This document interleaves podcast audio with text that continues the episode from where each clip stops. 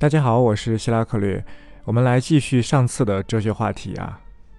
人的精神就是语言，一个人他接触怎样的语言，他说怎样的语言，他拥有怎样的精神，他相应的就会有怎样的生活，怎样的生命。语言、精神和人的整体生命是息息相关的。那么，下面一个问题就在于怎样定义自己的生命，怎样定义作为人的我。有些人把自己定义为商人，哎，有些人把自己定义为老师，有些人把自己定义为 rapper，有些人把自己定义为混社会的，有些人把自己定义为大师，啊，总之，人对自己的定义千差万别。那么，历史上的那些名留青史的人物，一般是怎样定义自己的呢？我们中国历史中的哲学天才陆九渊曾经说过一句非常著名的话：“无心即是宇宙，宇宙即是无心。”啊，他说的无心其实就是精神嘛。那我们来看陆九渊，事实上把他自己的生命定义为整个宇宙，然后呢，他又认为整个宇宙就是他自己的心，是他自己的精神。这样去想问题，那格局自然而然就会大。那么别人的事儿就是自己的事儿，宇宙当中啊，世界之中的一切事、一切的人都与我相关。这是陆九渊，我也可以负责任的告诉大家，历史上的很多精英人物啊，和陆九渊都有异曲同工之妙。他们的想法、他们的境界，都有这样一种倾向：无限的把作为人的自己的范围扩大。甚至扩大到整个世界，认为自己和世界是一体的，是密不可分的，而不像我们现在的大多数人想的那样。我就是我，我有一个名字，哎，我有一个房子，我有一个住所，我有自己的事业，哎，我有自己的工资，我有自己的妻子、儿女等等等等。当然，这些定义，那些精英人物啊，他们也有，只不过他们还有更高的定义，也就是所谓的正心诚意、格物致知、修身齐家治国平天下。这样每一个层面都是对自己的生命、对自己的生活的一个定义，给自己的一个身份，从低到高，一层一层叠上去，最后扩大到整个的天下、整个的世界，这样是非常大的气魄、非常大的格局。这也是我们古代的儒家也好、佛教也好所推崇的至高的境界。好，那么接下来就来简单的给大家分析一下，为什么他们会有这些想法。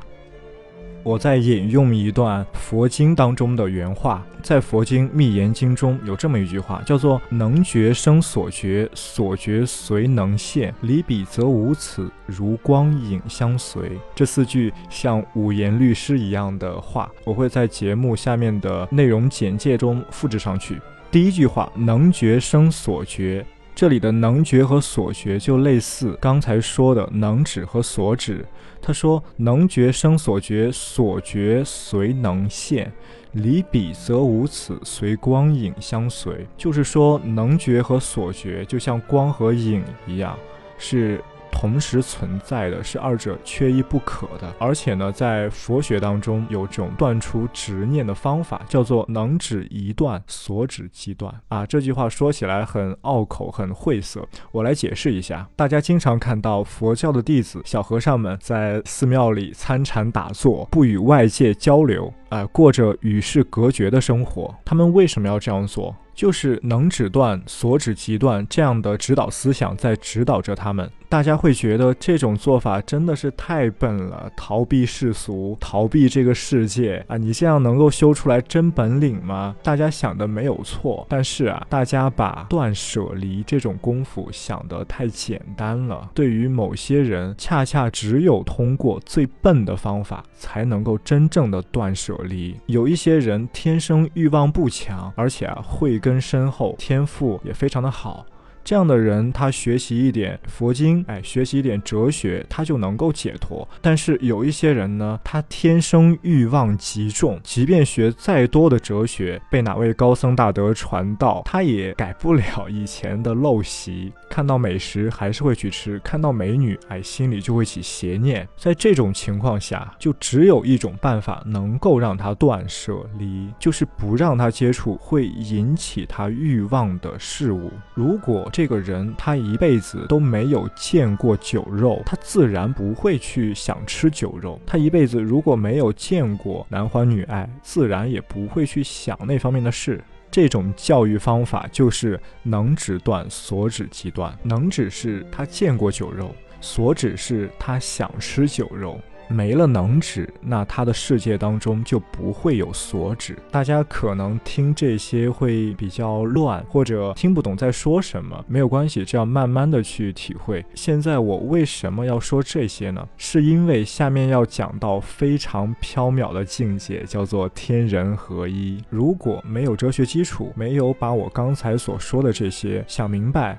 悟透，那天人合一这个词儿对于我们来说，就只能是一个花架子。是一个高大上的符号，我们并不能真正的理解它的意义。刚才说的这些，用一句话概括：我怎么想，我的世界就是怎样的；我的世界就是我的想法本身；我的世界就是我的语言本身；我的世界就是我的精神本身。那如果懂了我刚才所说的这些道理，那么很自然的就会继续去往下深入。最后就会得出一个绝大多数人一辈子想都不会去想的结论，叫做“我就是世界本身”。我就是世界本身，这意味着这个人啊，一定看开了世界上的分别。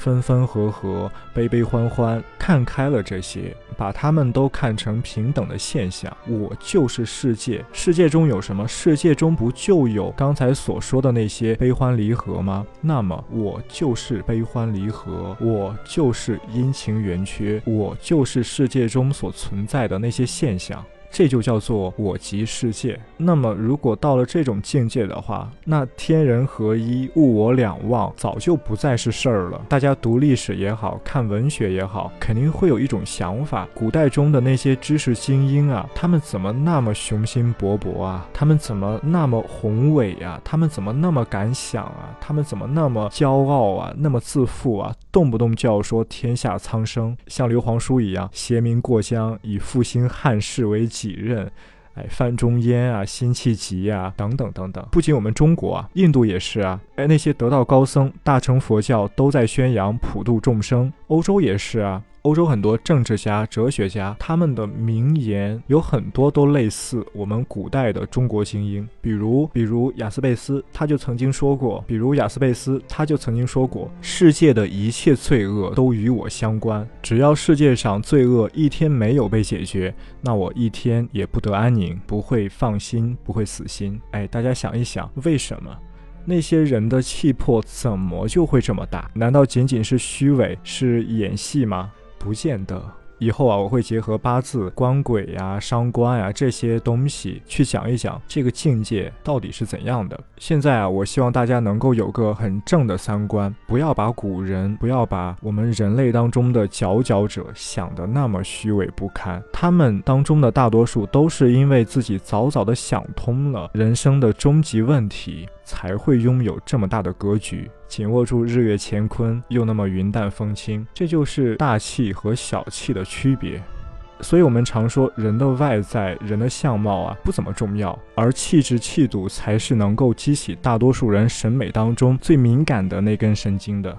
好，说到这里，那就要谈到非常重要的词儿，叫做主体，或者说我这个词儿，大家非常非常熟悉。甚至所谓的民工哲学三问，经常问我是谁，我从哪里来，要到哪里去。啊？这样的民工哲学三问，对于深入研究过哲学的人来说，我这个词儿根本不构成一个问题，因为像我刚才所说的，如果以那种我即世界，世界当中的现象又彼此平等独立的这种视角去看待整个生命的话。那么，所谓的我，所谓的主体，就仅仅是我的世界之中的一个现象啊。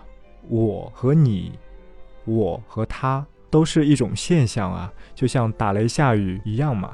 所以说，如果理解了上面所说的那些，就不会执着于我，执着于主体，执着于自己的欲望，而对金钱的渴望，对权力的渴望，这些都是我的渴望，都是主体的渴望。如果真正的悟了道，那么这些欲望都不再构成问题了。大家一定要注意啊，是不构成问题，而不是消失了。人的欲望不存在消失不消失，人的欲望永远存在，它不可能消失。人的欲望只存在执着不执着。如果人执着于某方面的欲望，那么他就是被绕进去了，像佛家所说，进入了六道轮回。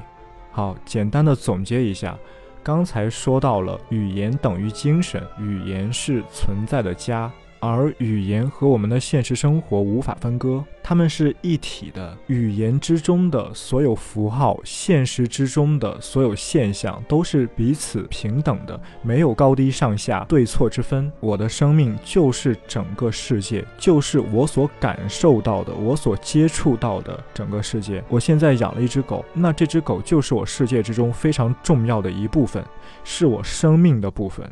那我今天出去逛个街，街上那么多人，街上的这些人也都是我生命的一部分，他们都属于我的生命，就像我的钱包属于我一样。如果有了这种心态，那自然就不会纠结于我 自己的那些小欲望了。在《淮南子》之中有一句话说得非常好：“临江而钓，旷日不能盈罗；射鸟者干乌毫之弓，剜其位之箭，以邀飞鸟。”犹不能与罗者竞多，何则？以所持之小也。张天下以为之龙，因江海以为谷，又何亡于失鸟之有乎？这段古文的意思是，很多人去钓鱼，钓鱼的技术再高，半天也钓不满一箩筐。很多人喜欢去打猎，去射鸟，即便炉火纯青到弯弓射大雕，你半天一天能射下来多少只鸟啊？数一数呢，可能还不如人家钓鱼的多。为什么呢？因为钓鱼的和射鸟的，他们的胸怀小呀。如果你把整个天下当成牢笼，把世界上密密麻麻的江海当成渔网，用这样大的牢笼，用这样大的牢笼和渔网去定义世界，那整个天下、整个世界之中的人也好，动物也好，高楼大厦也好，都是你的财物。又怎么会因为没有钓到足够多的鱼，没有射下足够多的鸟而伤心呢？这就是，这就是我上面所说的格局和气魄。我个人认为啊，必须要有这样的气魄，或者至少要认同这样的气魄，才能够。才能够真正的进入玄学和术数之中，否则真的学不好。即便学了，即便学了，也可能只是抠抠边边角角，因为连因为连古代人的哲学基础，连心法都没有掌握嘛。在古代的玄学术数大师眼中，主客一体。那我们现代人学了，却学成了主客二元，这就学到岔路上去了。比如在六人之中，日干代表我，日支代表对方或者代表自己的家宅。那现在很多人学六壬都是孤立的去看，我的情况怎么样？我旺不旺？日干旺不旺？或者我的家宅怎么样？日支旺不旺？这样就非常的片面，断章取义。而古代的，无论是少言和，还是以前的啊唐朝时期，甚至汉朝时期遗留下来的文献当中，当时的大师都是综合的去看，而不是像现代很多人这样孤立的去看。所以大家千万不要认为我今天说的这些是空话大话，不是这样。这种心法、这种观念、这种思维模式的养成，才恰恰是玄学术数之中的精髓，是最耗时间、最需要下苦功的。那些枝节上的技术，说实在话，非常的简单，不需要一个人多聪明、过目不忘，以正常的智力学个一两年，一门术数也能够算略微精通了。而很多人学了几年，学了十几年，最终都得不到要领，其实就在于他们没有哲学素养，没有这种心法上的积累，没有厚积薄发，没有知识、心法、观念上的厚积，又怎么在技术上薄发呢？先说到这里，没有打草稿，有些本来想说，但是可能忘了。哎，如果大家有什么没听懂的，可以给我留言或者。呃，发私信，我看了之后，在以后再慢慢的补，因为心法吧，肯定是要用很多很多期去讲的，不可能这一次就给大家讲清楚，也不可能大家看一两次就悟到了，这是不可能的。我也不能说我现在就是悟到了，至少我可以保证，在玄学术数上，我的三观还是正的。好，感谢收听，下次再见。